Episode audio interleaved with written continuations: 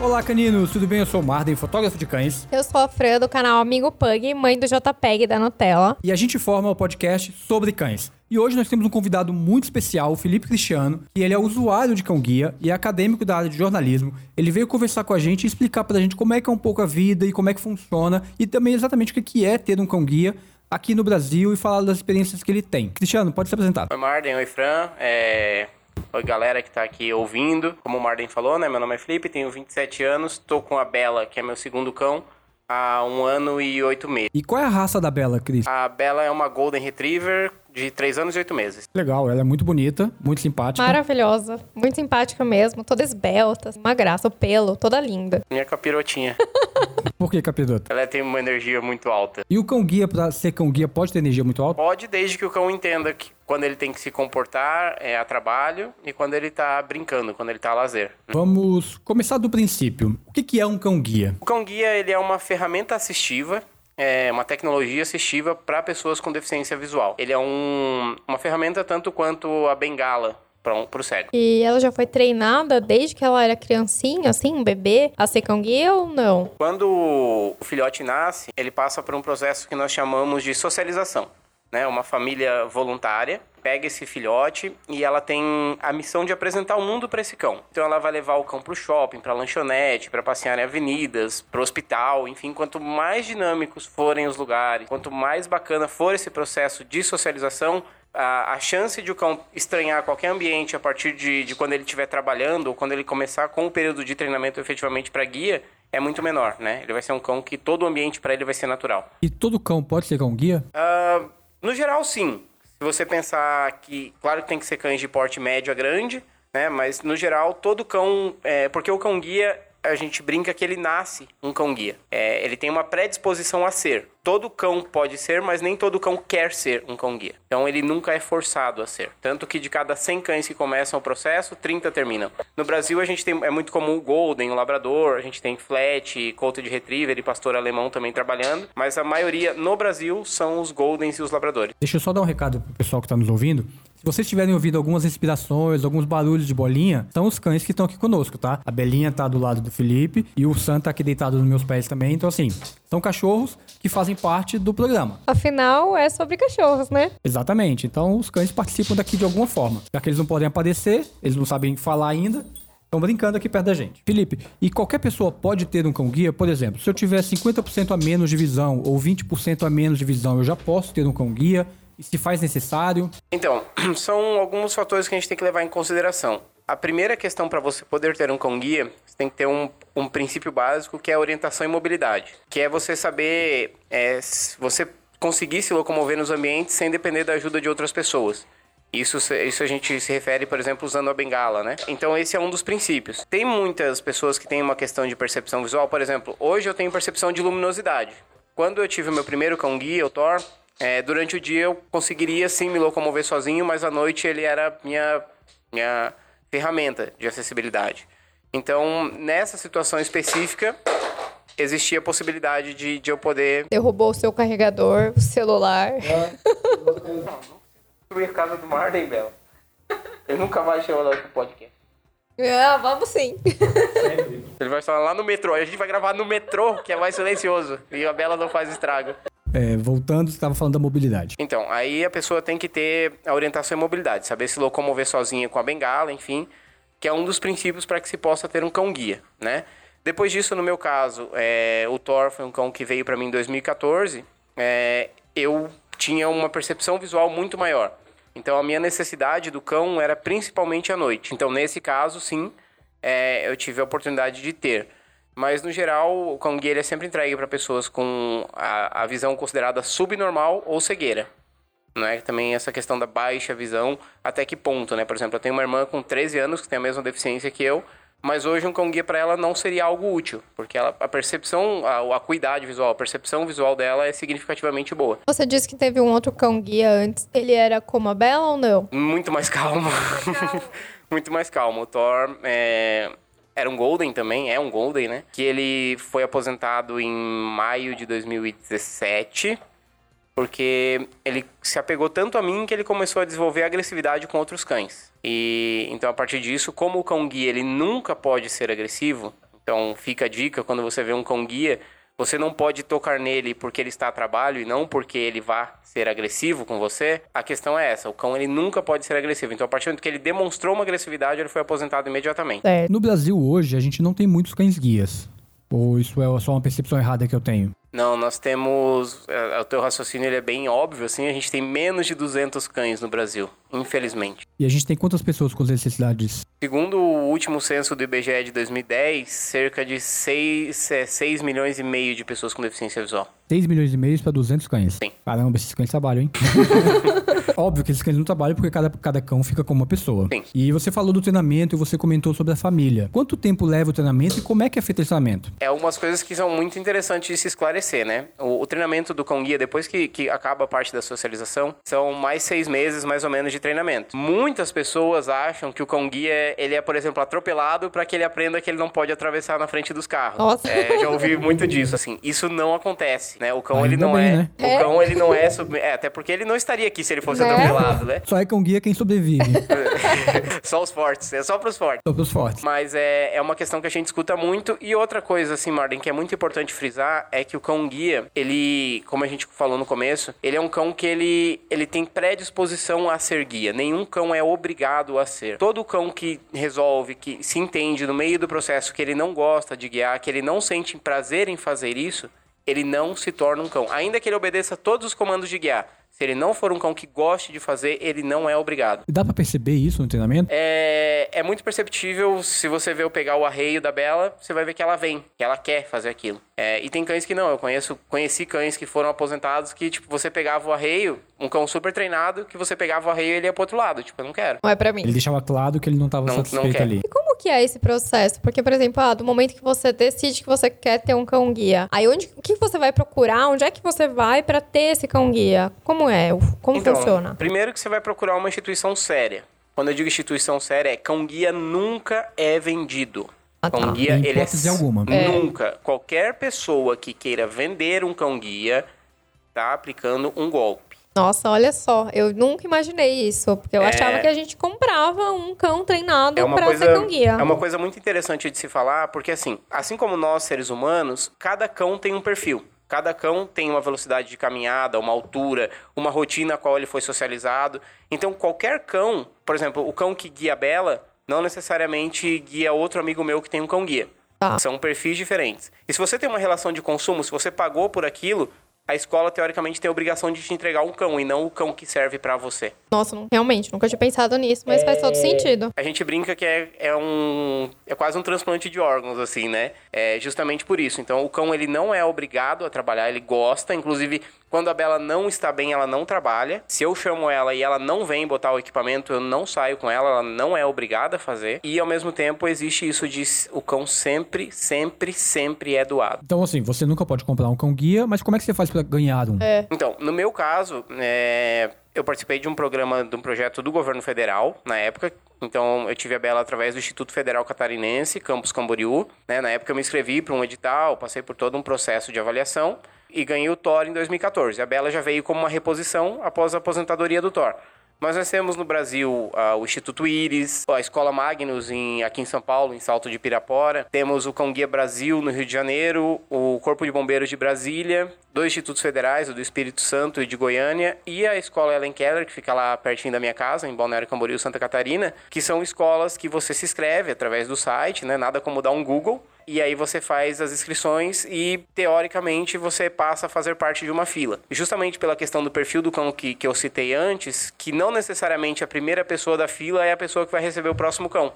Porque quem dá a ordem da fila é o perfil do cão, não a, a- a- necessariamente a próxima pessoa. Legal. Então, assim, pode ser que eu seja recusado, eu faça, seja aprovado pela escola, faça o treinamento e no final não me dê bem com aquele cão por alguma incompatibilidade. É muito difícil, Marden, porque quando a escola te leva pra lá é porque eles já têm a noção da tua velocidade de caminhada, da, da, da tua altura com aquele cão que eles estão tentando te entregar. Tá, então já É, tem já é meio que um prévio, casamento né? arranjado. É óbvio que, assim, pode chegar no final do processo e, primeiro, você entender que cão guia- o cão guia não é exatamente aquilo que você pensava, né? Porque, assim, é muito lindo, é incrível, é. Mas, gente, faz xixi, faz cocô, faz bagunça dentro de casa. E se você não amar cães? Porque, assim, você não pode pensar no cão guia como uma ferramenta de acessibilidade. Tem que pensar no cão, no cão primeiro como animal. Se você não tiver esse apego, se você não amar cães, Não é você, pra não, você. você não pode ter um cão. Nossa, não faz é, todo sentido mesmo. não é como a bengala pro cego, que ele chega em casa, pendura atrás da porta, ele não tem mais obrigação nenhuma com ela. E acabou, né? É, faz todo sentido, porque quando ela tá sem a guia, a gente tá vendo ela aqui agora, ela tá brincando, ela tá sendo um cachorro como qualquer um outro que estivesse aqui. E você tava falando das escolas, eu tive o prazer de conhecer a escola Ellen Keller, a convite de vocês, que teve um encontro de cão guias lá, lá em Camboriú. E foi muito legal, uma escola muito bacana, com uma estrutura impressionante, um amor que as pessoas trabalham, assim, que é contagiante. Conheci o Fabiano, que tem uma visão, uma percepção e conhece tanto de cachorro que, assim, é inspirador. E quem quiser conhecer, tem vídeo no canal, lá no Fotógrafo de Cães. Vocês também podem dar o Google, conhecer o site da escola, acho que vale a pena conhecer o trabalho sério que eles fazem. Ellen com H e Keller com dois L's. É super fácil. Você estava falando da quantidade de cães que tem no Brasil e desse treinamento, que há, há uma necessidade de adaptação e tudo mais. E é barato? Tem custo? Como é que é? Já que, já que ninguém paga pelo cão, alguém tem que pagar alguma coisa. Aquilo que, que é, a gente estava citando, como ele chega gratuito pra gente, é óbvio que ele tem um custo. As escolas, elas estimam algo em torno de 35 mil reais por cão. Mas é uma conta que, de certa forma, não fecha. Porque se eu digo que 30% dos cães que começam o treinamento só vão, vão se graduar, se eu tenho 10 cães que custaram 35 mil cada um, eu tenho um total de 350 mil. Só que se no final eu entreguei três cães que efetivamente vão trabalhar, o custo dos cães que estão trabalhando foi muito mais de 35 mil. Claro. Porque eu treinei 10 para entregar 3. Então, a cada, Maior. 35, a cada dois anos, você gasta 35 mil reais um cão. Num cão. Bastante alto esse valor. Por isso a pouca quantidade de cães no Brasil. No Brasil nós temos, além dos cães treinados aqui, das, das instituições que eu citei, nós temos muitos cães de escolas americanas, né? Guiding Eyes for the Blind, eh, Guide Dogs of the Desert, a Leader Dogs, a Pilot, Pilot Dogs, que é uma escola que tem mandado alguns cães para o Brasil. E essas escolas eh, ajudam a complementar boa parte desse número. Eu acredito que se nós não tivéssemos esses cães que vieram de fora, nós não chegaríamos a 100 cães no Brasil atualmente. Caramba, então veio muita gente de fora. Sim, boa parte. E esse processo, ele era pago por quem? Quem é que mantém esse custo? Hum, as escolas de fora, é, de, de certa forma, subsidiam também a ida dos selecionados para lá, né? Os seus gastos quando você vai buscar fora é só visto, basicamente. Eu tinha lido naquele livro do, do Boris, Aham. da Da Thaís Martinez. da Thaís Martinez, que teve todo o processo que ela passou pra pra conseguir ter o Boris no primeiro momento. E ela ficou quase um mês lá de treinamento. É, é mais ou menos aquilo que acontece aqui. É, não é diferente do que acontece no Brasil, né? É, quando eu fiz o treinamento com o Thor, é, no meu caso foram os 30 dias. Com a Bela, como foi um processo, o Thor aposentou um tanto quanto rápido. Com a Bela não foi tanto tempo. Na verdade, eu fiz 30 em 15. Né? Porque era um processo bastante recente da questão de comandos e de toda essa parte. Então era muito mais de, da parte de conhecer o cão de criar esse vínculo do que o próprio treinamento em si. Mas não é diferente do processo brasileiro, né? São, no caso do Instituto Federal Catarinense, você passa 19 dias lá na, na escola e mais em torno de 10 dias de treinamento no teu local. Como as escolas americanas, eles não têm essa questão de mandar um treinador para o Brasil, você acaba fazendo esse um mês lá na escola. Você comentou que a pessoa não paga nada. Qualquer pessoa que cobre tá errado. Então, qualquer usuário de guia, ele não vai desembolsar nenhum dinheiro. Mas as escolas precisam sobreviver de alguma forma. Como é que isso acontece? As escolas têm algum subsídio? É, Elas recebem doação? É, escolas como a, como a Ellen Keller, que é a escola que eu tenho contato muito próximo, é, eles vivem basicamente de doação, de esquema de empresas com a questão do abatimento do, do imposto, né, lei de incentivo, enfim. Ah, e no caso dos institutos federais é a questão do, do dinheiro público, né, que é, subsidia é, o dinheiro público. E eu queria saber assim, como que você se locomove com ele? Como você mora no sul, né? Então, como que foi pra vir pra São Paulo, por exemplo, com ele, com ela, né, no caso? Então, é muito interessante porque a gente sai completamente daquilo que é a nossa rotina, né? A- Aonde é meu dia a dia, é, é muito fácil para mim mandar a Bela procurar o ponto de ônibus, procurar a sala de aula, procurar o banco, o mercado, que são coisas que são da minha rotina, né? Faz todo dia. É. E aí ela acaba ligando esses comandos aos pontos específicos que eu acabo é, desenvolvendo com ela. Quando eu venho para esse tipo de ambiente que é completamente desconhecido, tanto para mim quanto para ela, você aí a gente sempre fala que é um trabalho do cão do ponto A ao ponto B, né?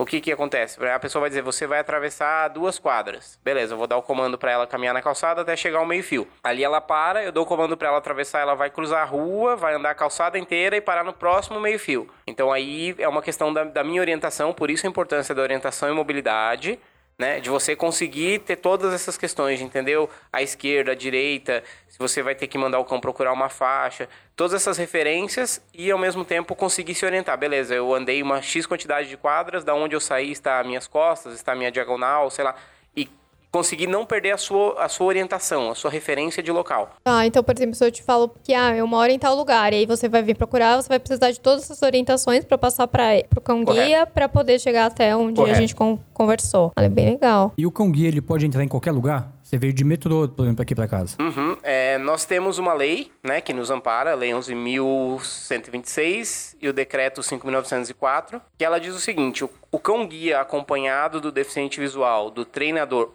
ou da família socializadora. Por que, que eu falo da família socializadora? Porque existe um sério problema das famílias socializadoras com o filhote, que quando eles chegam no ambiente e falam que é um cão-guia, as pessoas falam, mas você não é cego. Sim, faz sentido. E aí a justificativa é tipo, não, mas você não é. Cadê o cego que deveria estar com o cão? Porque as pessoas que estão nesses ambientes não conhecem a questão do cão guia e não conseguem entender que tem que ser algo que passa a ser normal para o cão desde sempre, né? Que a gente citou no começo. Sim. É que acho que a maioria das pessoas não faz ideia. Eu mesmo nunca fazia ideia que antes disso achava que ele tinha um treinamento só num lugar específico e que ele já vinha meio pronto. Então, por isso que eu nunca Sim. tinha visto em nenhum lugar, tipo, ah, esse cão que tá andando aqui no shopping não tá acompanhado de uma pessoa deficiente. Ela tá fazendo socialização. Nunca tinha ouvido falar disso. E acho que muita gente também pensa dessa forma, por isso que é sou estranho. Ah, cadê, cadê outra pessoa? E aí, voltando à questão da lei, a lei diz, né, que o cão acompanhado do deficiente visual, do treinador ou do, do, da família socializadora tem o direito de entrar e permanecer nos ambientes públicos ou privados, desde que observando as, as questões que, tem, que estão ali na lei, que é o cão utilizando o arreio, que é o equipamento que ele usa para guiar, a coleira de identificação, é, nós, usuários de cão guia, sempre, e a família socializadora e o treinador também, sempre tem uma carteirinha com uma foto nossa com o cão, com os dados daquele cão, que obrigatoriamente tem que ser os mesmos que estão na coleira de identificação. E isso, qualquer pessoa que ver um cão-guia que estiver dentro de um ambiente, ela pode cobrar isso. É, eu não tenho o menor problema de entregar esse documento. Eu acho que, assim como eu tenho o direito de, de estar com ela nesses ambientes, eu tenho o dever de portar esses documentos. Então, para mim, não é um incômodo, mas é essa questão. A, a lei nos ampara desde Uber, que é uma coisa que a gente tem muito problema, Sim. Uber, táxi, enfim de, de sermos recusados, uh, até hospital, restaurante, né? O cão basicamente ele não pode entrar em área de manipulação de ambientes, é, de alimentos, desculpa, e ambientes esterilizados. Tá. Só. Tipo Todos tipo numa UTI, né? É, Sei lá. Todos os, todos os outros ambientes que te vira a cabeça, restaurante, shopping, meu, todos, todos o cão entra. Inclusive em avião, por exemplo? Sim. Olha. É, já, já, tive a oportunidade de fazer alguns voos com cão guia uhum. e é muito tranquilo. Legal. Você falou, comentou sobre o Uber é proibido o Uber recusar uma viagem com cão guia. Sim. Ele não pode recusar. O táxi também não pode recusar. Da mesma forma, o ônibus não pode. Se acontecer com alguém que está nos ouvindo, de, pre de presenciar essa situação, ou de alguém que tem cão guia, que foi negado esse direito, como é que a pessoa deve proceder? Bom, no nosso caso, né, a gente como deficiente visual, a gente aprendeu a tirar print da tela, né? é, e a gente sempre reporta para Uber. Inclusive, eu tive um problema muito sério, que eu fui inclusive ameaçado por um motorista que foi removido da plataforma. Meu Deus! Por não levar com guia. A Uber ah. se manifestou, então? Sim, a Uber deu todo o suporte. É, não tenho do que reclamar nesse sentido. Mas justamente, assim, o cara foi removido da plataforma e ele foi atrás da gente, né? Na época eu tava aí minha ex-namorada ele foi atrás da gente para cobrar, enfim, porque segundo ele só nós poderíamos fazer com que ele voltasse para a plataforma, mas meu, não tinha o que fazer. A lei do cão guia ela é bem clara e aquela atitude ela foi uma atitude discriminatória. Sim. Então a pessoa pode processar. Sim. O motorista pode fazer contato com a Uber. Sim, porque no, quiser, né? no, próprio aplicativo da Uber, se você pega ali na, na, na, no, na questão de ajuda, tem ali sobre as ferramentas, é, sobre cão guia e as cadeiras de rodas, enfim. E ali é bem claro essa questão. Então, quando o motorista aceita trabalhar na plataforma, ele automaticamente aceita que ele tem a obrigação, não é um favor, é a obrigação de transportar um cão guia. Porque ela está comigo não é por enfeite. Não é porque ela é uma golden linda que todo mundo baba Apesar que ela tá ali comigo. mesmo. É. Mas é eu digo, não é por esse fato, é uma necessidade. O cão guia, a partir do momento que ele está com o arreio, ela passa a ser uma extensão do meu corpo. Se você é proibido de entrar no lugar, isso tá errado e é contra a lei. Eu fui proibido de entrar no oftalmologista com ela. Caramba. Oi? E aí? Aí você argumenta, você conversa, explica e entra, né? Mas, tipo, quando você é barrado no médico que cuida do olho, você fala, como assim? né? Acho que tem uma coisa errada aqui, né? Mas ah, de vez em quando acontecem umas situações engraçadas, assim. Eu tive recentemente no Rio de Janeiro. Se não destruírem a sua casa, eu volto lá. Eu tive recentemente no Rio de Janeiro e a gente tava passando aqui por Taubaté, né? Interior de São Paulo. E tinha uma rede de mercados, a gente parou para comer alguma coisa e tinha uma placa assim: proibida a entrada de animais, exceto cão-guia. Achei bem bacana. Meus pais comentaram: nossa, que bom, né, Felipe? Essa consciência. A gente andou, tipo, 10 metros dentro do mercado, o segurança botou a mão no meu ombro. Senhor, não pode entrar cachorro aqui. Nossa. Não adianta placa se as pessoas não estão preparadas, né? tipo, é, é raro, se a gente for pensar, né? 200 cães. Ainda que você pegue, é, é praticamente um cão para cada um milhão de habitantes. Muito pouco. Né? Então tem muita gente que nunca vai ver um cão guia. Mas eu sempre falo que a ignorância de não conhecer a lei não é o problema. O problema é ser ignorante a partir do momento que a lei te é apresentada. Sabe, tipo, eu sei que é lei, mas aqui não pode. Escuto muito, eu sei Tá. que é lei, mas aqui não pode. Não, então você não sabe que é lei ou você Ah, e se faz de retardado, é. E na, na tua experiência, você já viveu situações e você teve que dar um passo atrás porque as pessoas foram irredutíveis ou você achou mais, mais seguro dar um passo atrás? É, como é que é a tua vivência real, assim? Uma coisa é o que diz a lei, e a gente sabe que no Brasil nem sempre funciona. E como é que é a tua experiência, o teu desgaste? Como é que, que pé tá Eu isso? acho que eu tento sempre levar as coisas pro lado, talvez, do, do humor, assim, né? É, tem duas situações. Primeiro que a gente acha que os problemas que nós teremos serão nas cidades pequenas. E, e eu discordo completamente por experiência. Eu tive numa cidadezinha do Paraná chamada Arapoti. Gente, uma cidade muito pequena, muito pequena. E eu falei, meu, eu vou entrar com o Thor nesses ambientes, eu tinha o Thor ainda. Eu vou ser barrado. E eu não tive problema nenhum para acessar banco, para entrar em padaria. E quando eu tava conversando com, com as pessoas daquele ambiente, as pessoas falaram, meu, eu não sabia que era lei. Mas eu consegui entender que esse cão tava te ajudando. Então, tipo, se alguém viesse me questionar e, me, e eu fosse exigido que o cão saísse daqui de dentro, talvez eu me manifestaria. Mas antes disso, eu entendi o papel daquele cachorro ali. Mas as pessoas não sabiam que era lei. As pessoas foram só mais simples, só foram humanas. Sim, uma né? questão de, do bom senso, antes de tudo, né? E uma, nessa mesma viagem que a gente estava indo pro Rio, na volta a gente parou na, no alto da Serra de Curitiba, aqui descendo, né? Começou de Santa Catarina, pra almoçar. E eu tava. Eu entrei com o Thor e só que eu tava segurando o braço da minha mãe. E aí o cara que tava assando carne lá no fundo da churrascaria veio até a gente, falou que eu teria que me retirar, né? Porque as, porque as pessoas estavam incomodadas o fato de ter um cão ali. E eu falei: "Não, mas é um cão guia e tal". Ele falou: ah, "Mas o senhor tá de braço dado com essa senhora, então o cão não precisa estar aqui dentro". Eu falei: "Não, ele tá devidamente equipado, ele foi socializado e ele pode estar aqui", né? É, desde que cumprindo aquilo que eu falei, estar equipado com a carteirinha, com a medalha de identificação, enfim, com tudo que a lei diz, ele pode estar. E aí ele falou: não, mas o senhor vai ter que se retirar, vai ter que se retirar porque as pessoas estão reclamando. E aí eu, como eu sou um cara bonzinho demais, eu bati palma dentro do restaurante. Falei, gente, bom dia, tudo bem? Meu nome é Felipe, sou deficiente visual, tô aqui com o meu cão guia. Esse senhor que está do meu lado falou que os senhores estão é, em- né, com uma certa dificuldade de aceitação em relação ao cão. Expliquei toda a questão da lei e perguntei: alguém tem alguma objeção? Nossa, que genial, Né? Felipe. Nenhum barulho dentro do. Ninguém, ninguém, ninguém, ninguém. Só o gerente que veio daí, colocou uma Coca-Cola na nossa mesa e não cobrou o buffet e aí foi de boa. Mas, tipo, eu acho que a questão do constrangimento, né, de você fazer com que todo mundo olhasse pra ele e percebesse a atitude dele naquele momento, é, acaba conscientizando muito mais do que se tivesse chamado Obrigado a polícia, talvez, que é um, um direito, porque a multa ela é um tanto quanto alta, é até 30 mil reais. E às vezes é necessário Às vezes também, é né? necessário. Eu conheço muita gente que teve que mover processos, enfim. Mas eu acho isso como sempre uma última opção, não como a primeira.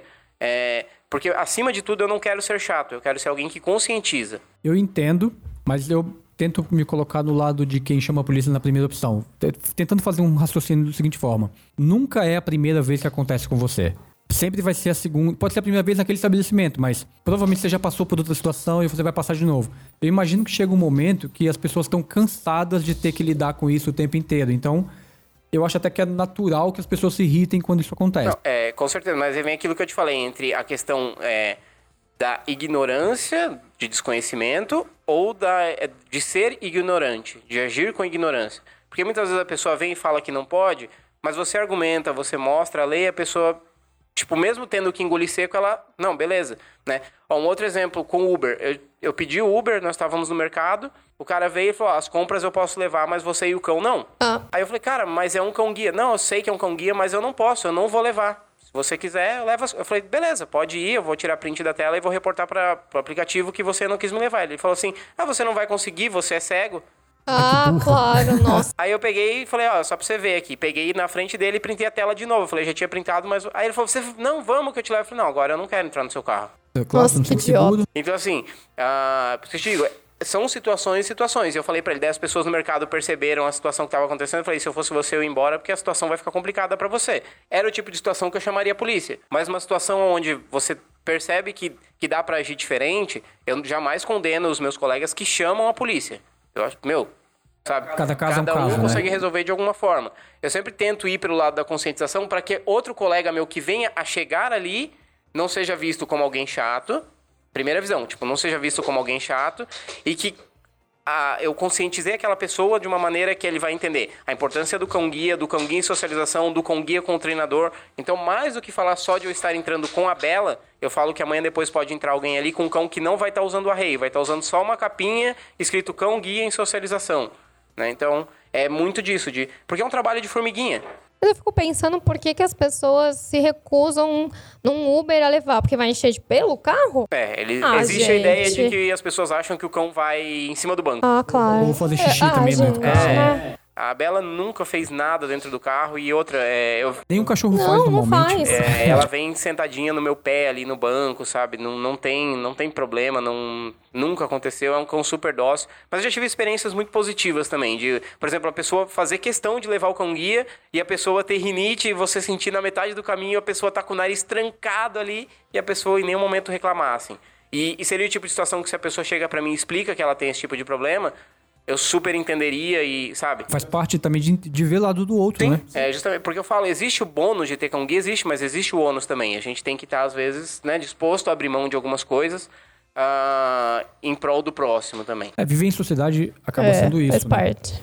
E eu acho que tem um ponto muito importante que eu gostaria que você falasse. Eu já conheço, e provavelmente os meninos também conhecem, mas é seria legal você explicar. Por que, que eu não posso tocar no cão guia quando ele tá trabalhando? Ah, sim. Acho que essa é uma dúvida que muita gente tem mesmo. A gente fica sem saber quando que pode, quando que não pode tocar. Quando o cão guia está usando um equipamento nas costas, que a gente chama de arreio, é um equipamento que abraça o peito do cão e ele levanta uma, uma alça que fica caída sobre o dorso do cão. Naquele momento o cão ele entende que ele está a trabalho. Certo. Quando o cão tá a trabalho, ele entende que todo o carinho que ele ganha, no, no começo do treinamento é um petisco. Depois esse petisco é substituído pelo carinho. Porque você imagina se eu for dar um petisco pra Bela. Cada vez que ela faz alguma coisa certa, ela não pesaria 30 quilos.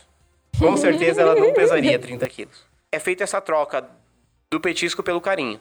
Então assim, se as pessoas começam a dar carinho, as- os externos, começam a dar carinho pro cão quando ela tá a trabalho, por que, que ela vai fazer algo por mim, que exige uma recompensa, se ela tá recebendo algo de graça? Tá. Faz Então, sentido. a questão de não tocar o cão quando ele está trabalhando é pela questão do estímulo, da recompensa do cão. Tá, e, e se, eu- se a pessoa toca, isso pode. É uma ameaça pra você, como. A questão é que o cão cão. pode perder o foco. Já aconteceu de eu bater em placa, por exemplo, porque a pessoa chamou a Bela e ela não me desviou, porque ela olhou para aquela pessoa, já eu já torci o pé, já aconteceu diversas situações justamente pela falta de consciência das pessoas. Então não é uma coisa abstrata do tipo, ah, é só o carinho. Não, não, é só o carinho. o existem carinho riscos, reflete diretamente riscos, em você. Porque assim, a Bela está sendo os meus olhos naquele momento. Ela pode atravessar uma rua, é óbvio que existe toda a questão do- de usar os meus ouvidos, porque eu trabalho em dupla, mas pode estar vindo uma bicicleta e alguém chamar ela, ela se distrair e ela ir pra frente de uma bicicleta. E nós dois nos ma- nos machucarmos. Então, assim, é a questão de chamar o cão guia é uma, é uma irresponsabilidade com a pessoa que está sendo, que está sendo guiada. É uma falta de cuidado com o ser Sim, humano, sim. né? E outra coisa, quando você tá com o arreio e o cão. Ela tá trabalhando e chega um cachorro perto. Como é que é essa situação? Por exemplo, hoje eu andei com o Sam à sua frente, ela foi nos seguindo. É, mas imagina que eu não te conhecesse, eu tivesse vindo do outro lado da. na, na direção oposta, no mesmo lado da rua. Como é que é essa O relação? cão pra- tem tendência. é, a Bela, só que a Bela é muito simpática, né? Mas no geral, o cão tem tendência a ignorar. A Bela, se o cão sorrir pra ela, ela já abana o rabo, tem que cobrar a atenção dela, enfim. Mas, no geral, ah, quando o cão está a trabalho, ele não pode brincar com outros cães, ele não pode fazer xixi caminhando, ele não pode fazer as necessidades em geral, em ambientes fechados, enfim, é todo, é tudo por comando, né? E tudo, de certa forma, um padrão, porque exige isso da gente, né? Então não pode fazer qualquer coisa em qualquer lugar. Num shopping, por exemplo, é uma coisa que quebraria completamente o, a, a disciplina do cão. Pensando em, em vida do cão, qual a média de trabalho de um cão guia, assim? Ele, ele tem ali os seus dois primeiros anos de treinamento, como você explicou, uns seis meses de adaptação com você, talvez, e... Não, quanto adaptação tempo... é um mês. Ah, aqui eu penso adaptação, Ah, talvez... o período todo, sim. É, o sim, período quando ele todo, chega na sua casa, sim. mais um tempo e tal. E depois ele trabalha quanto tempo? O cão guia ele tem uma, um tempo de trabalho, digamos, útil é, de oito anos. Depois disso, é muito normal, e é o que acontece na maioria das vezes, de se aposentar o cão, porque assim, ele é um cão que, acima de tudo, ele tem que ser cachorro. Né? As pessoas acham que o cão guia só trabalha. Isso não existe. Primeiro porque o cão adora fazer o que ele está fazendo. Para o cão é um prazer estar o tempo inteiro com a gente. Provavelmente você que está ouvindo, às vezes você sai o dia inteiro de casa, volta o teu cachorro está super ansioso. A Bela não tem isso. Para ela, ela tá o dia inteiro. Eu sou o líder dela, ela tá o dia inteiro comigo. Em todos os ambientes. Isso para ela é uma coisa que traz satisfação. Só que quando o cão atinge os 10 anos de idade, aí você já entende, faz aquela, aquela, aquela conta base de 7 por 1, né? A gente já tem um cão de 70 anos que já não escuta mais como escutava, já não enxerga mais como enxergava, a própria questão de articulação, né? Se eu pegar a Bela é um cão que a gente tem uma vida super ativa, de caminhar 5, 6 quilômetros por dia.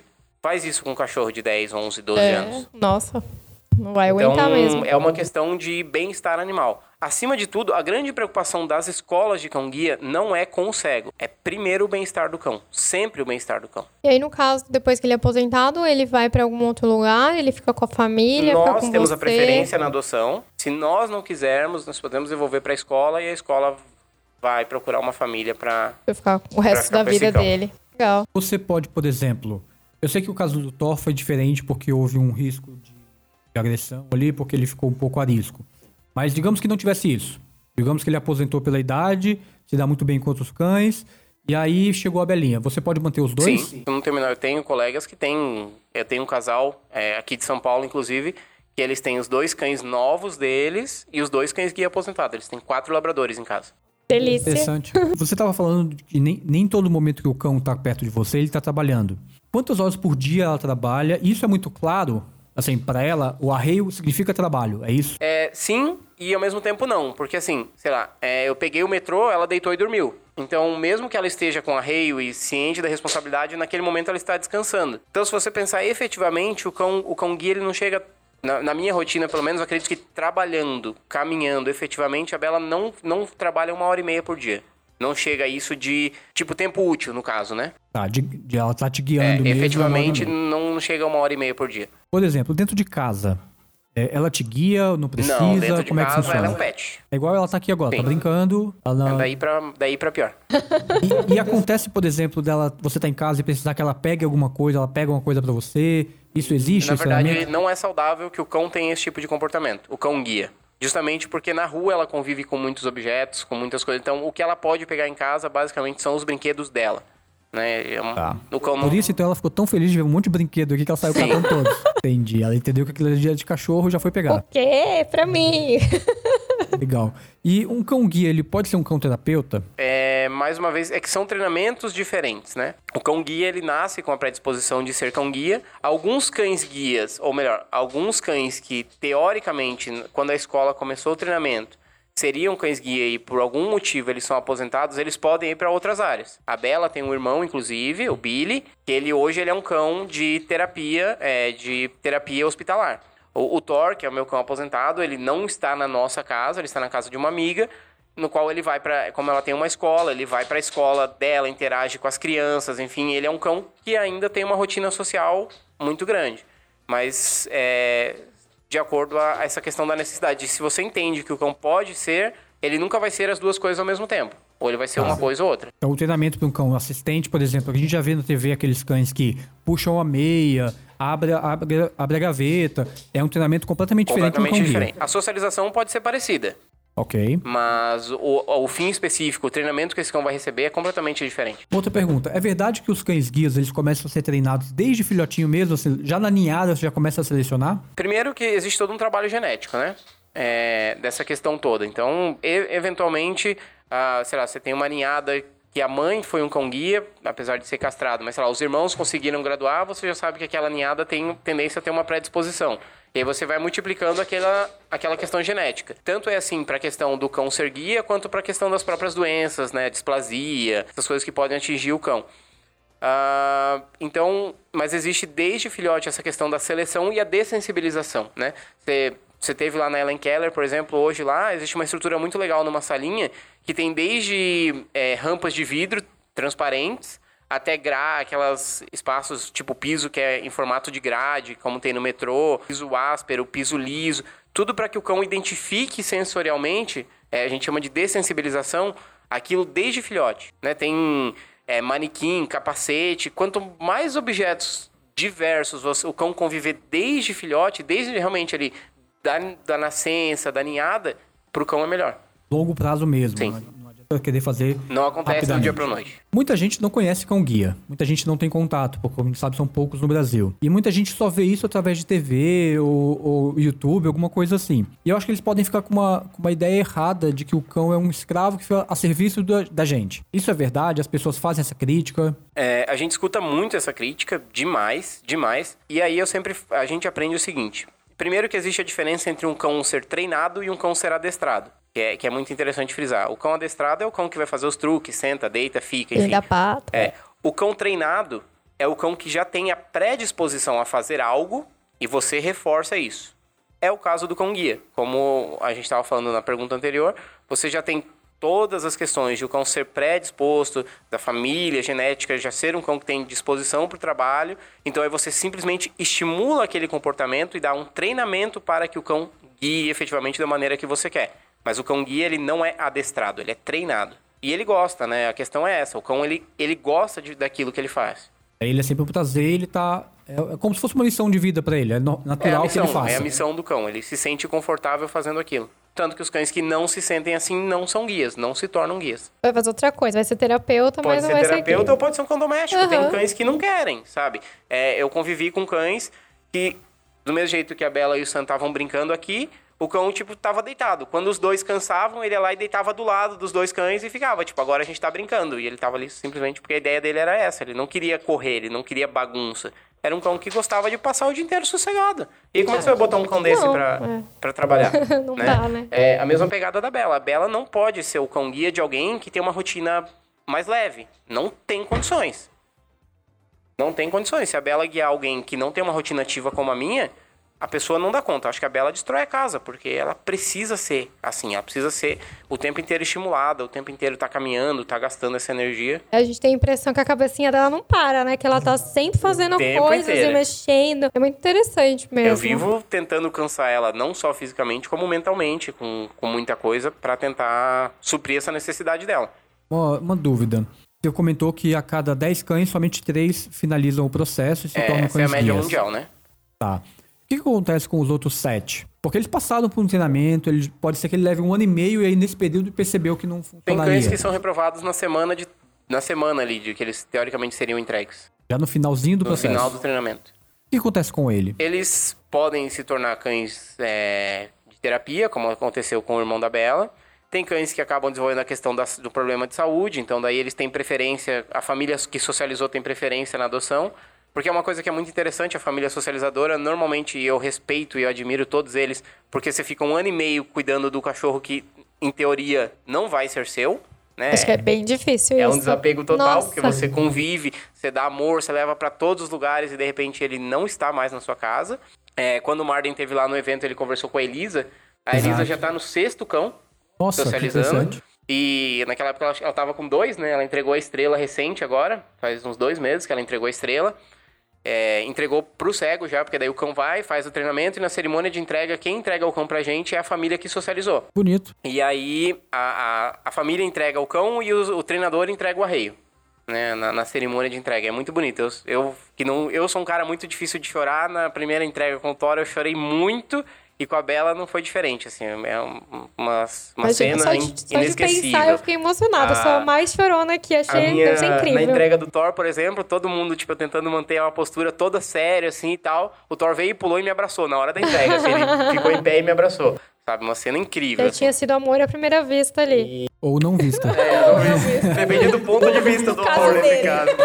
É, mas foi uma experiência, assim, incrível, né? Então, mas tem outros cães que acabam indo, assim, pra questão de assistência, como o irmão da Bela, e outros que vão, vão pra família socializadora. É, às vezes a família não quer, existe toda uma outra lista de espera de famílias que gostariam de poder adotar um cão, né? Porque tem muita gente que não vai querer um cão que já é obediente, um cão que, né? Então, tem muitas famílias que acabam é, adotando esses cães. Eles sempre têm um lar, nunca falta. Deixa eu te perguntar, pra gente finalizar aqui. Você me comentou no carro sobre que o cão, às vezes, ele é mais do que só um instrumento de locomoção pra você. Como é que foi a mudança da tua vida ter um cão guia? Explica isso pra gente, porque assim, por mais que a gente veja, às vezes fica abstrato. Como é que você sente isso e como chega a ser empoderador pra você, te dá mais liberdade, te dá mais autonomia, te deu mais confiança também? mais do que autonomia, sabe, Marlen? Não só como uma ferramenta de acessibilidade, é, no sentido de, de você não depender de alguém para achar uma escada, um elevador, sabe? Não, não bater no orelhão, não só isso. A questão da maneira que as pessoas te olham a partir do momento que você tem um cão guia. Porque o cão, primeiro, que ele é um excelente mediador de conversa. As pessoas, elas muitas vezes elas não percebem que você é deficiente visual e que ali está um cão guia. As pessoas vêm, ah, que golden mais lindo, como é que é o nome e tal. E aí você tem que, não, não pode tocar porque é um cão guia. Aí a pessoa, nossa, você é cego. Então assim, Quebra o já gelo de quebra o gelo, né? Porque tira a primeira visão da questão da vítima, da pessoa como deficiência, como um coitado. Sim. É muito importante, imagino. pra- Então, você mais aí vem a questão, mais do que uma ferramenta de assist, mais do que uma ferramenta assistiva, o guia é uma ferramenta inclusiva em todos os sentidos. Que bonito isso. Importante isso.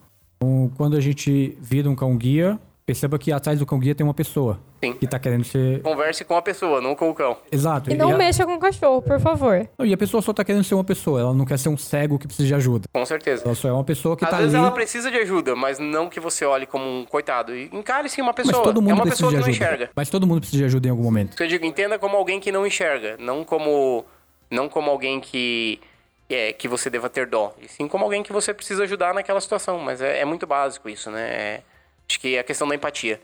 Tenha empatia pelo próximo. Me veio à mente agora uma pergunta que talvez, não sobre o cão guia, mas que possa ajudar as pessoas. Se eu perceber que tem um cego por ali, como eu posso ajudá-lo? Como eu posso chegar nele desde que não se- seja ofensivo? Como é que eu posso oferecer ajuda de forma. Bom, eu sempre digo o seguinte, é, nós somos indivíduos e cada um tem seu jeito, as suas manias. Então nunca chega puxando pelo braço. É muito comum o cego tá com a bengala, a pessoa sair puxando a bengala. E já aconteceu comigo de eu nem querer atravessar a rua e a pessoa me puxar pelo braço e me levar pro outro lado da rua. Ah, meu Deus. Sabe, tipo, eu tava esperando alguém e a pessoa, não, peraí que eu te atravesso. E eu falo, não, mas. Quando eu vejo todo do outro lado da rua, a pessoa que eu tava Fê, o que que você tá fazendo aí? Eu falo, então. Me ajudaram. É, então, assim, eu acho que o básico é o que que você precisa. Pergunta claramente Mas assim. assim, é, o que que você. Nunca no diminutivo, gente. Ai, vem cá, me dá a mãozinha. Gente, eu quero morrer. Quando alguém fala, vem cá um pouquinho, me dá a mãozinha, por favorzinho. Não, não, eu não sou uma criança. Né? Essa questão de infantilizar a pessoa com deficiência me incomoda bastante. Tá. Né? Então, assim, o que, que você precisa? Como eu posso te ajudar? Nós podemos falar e dizer o que, que naquele momento a gente está procurando. Sei lá, tipo, talvez no- naquele dia eu não quisesse atravessar a rua, mas eu, eu pudesse estar precisando saber aonde exatamente eu estava. Né? Então, ao invés de a pessoa chegar para ela, simplesmente me puxou pro outro lado da rua, em vez de perguntar é, o- é, o que, que você quer, o que, que você precisa. Então, é muito isso, de, de ter a sensibilidade de entender o indivíduo, né? E de que ele tem vontades e necessidades e que o fato de como eu posso te ajudar, cada um é específico. Por exemplo, eu me sinto confortável em segurar no cotovelo é, esquerdo da pessoa que estiver me guiando. Já tem gente que prefere segurar no ombro. Então é, é uma questão muito relativa. E uma coisa que me incomoda é a pessoa vem e bota a mão atrás do meu pescoço pra me guiar pro lugar. Nossa, mas muito- aí né, ninguém gosta. é muito mais que eu tô. Eu me sinto um cachorro levado pela coleira, assim. Mas é, é muito disso, de, de as pessoas é, não entenderem, é, não saberem perguntar, né? Sim. É, é, eu chego no restaurante, a pessoa pergunta pra minha mãe o que eu quero comer. Né? Tipo, ah, o que, o que, que ele vai querer comer? Aí eu olho pra minha mãe e falo, mãe, fala pra ele que eu quero tal coisa. Pronto. É que acho que muita gente acaba não sabendo como reagir, né? Sim, a e gente é que não tá digo, e- preparado e, pra quando isso. você tá com cão guia, isso não acontece. Porque as pessoas passam a, a manifestar uma sensibilidade justamente pela questão do animal que Tá ali pra te ajudar, né? Interessante. Eu acho que é isso, Felipe. Você quer dar algum recado final para agradecer? Bom, eu acho que muita coisa já foi falado, mas assim, vale a pena frisar a questão da lei do cão guia. O cão pode entrar e permanecer em todos os ambientes públicos ou privados de uso coletivo desde que devidamente equipado, né? Cão com arreio, coleira de identificação e o usuário apresentar a sua carteirinha quando está no mercado, enfim, que for exigido, isso é nossa obrigação ter e é obrigação do, do mercado, da lanchonete, é, é o melhor, é, eles podem exigir, não é uma obrigação, mas podem, né? Mas no nosso caso é uma obrigação ter isso para fornecer. E evitar a questão de tocar no cão guia quando ele está trabalhando. Eu acho que é o mais importante, né? É não distrair o cão. E quem quiser falar com você, como é que faz? Bom, pode me procurar no Facebook, Felipe Cristiano. Acho que só tem eu por enquanto. E no Instagram, arroba eufcs. F de Felipe, C de Cristiano, S de Silva. Muito obrigado pela sua ajuda, por ter nos ensinado tanta coisa. Acho que tirou muitas dúvidas, um monte de coisa que eu nem imaginava, porque eu nunca parei para pensar nesse assunto. É, eu pouco vejo aqui, eu passei a maior parte da minha vida tipo, em Pirassununga e lá não tem nenhum. Nunca tinha visto lá, eu comecei a, a ver um ou outro aqui em São Paulo. Então, para mim, esse assunto é muito novo. Então, acho que esclareceu bastante coisa. É bom saber que a gente não é para tirar a atenção do cachorro. Sempre que precisarem, eu e Belinha estamos à disposição. E se vocês gostaram desse programa, não se esqueça de avaliar no iTunes ou mesmo no Spotify, deixa seu comentário, diga que se gostou. Você pode entrar em contato com a gente pelo e-mail contato@sobrecães.com.br e assim você pode dar sugestões de pauta, fazer suas críticas ou nos ajudar também a construir um programa melhor. Eu espero que vocês tenham gostado. Um grande abraço e até o nosso próximo programa. Um grande beijo meu, um beijo dos pugs que não estão aqui. Até mais.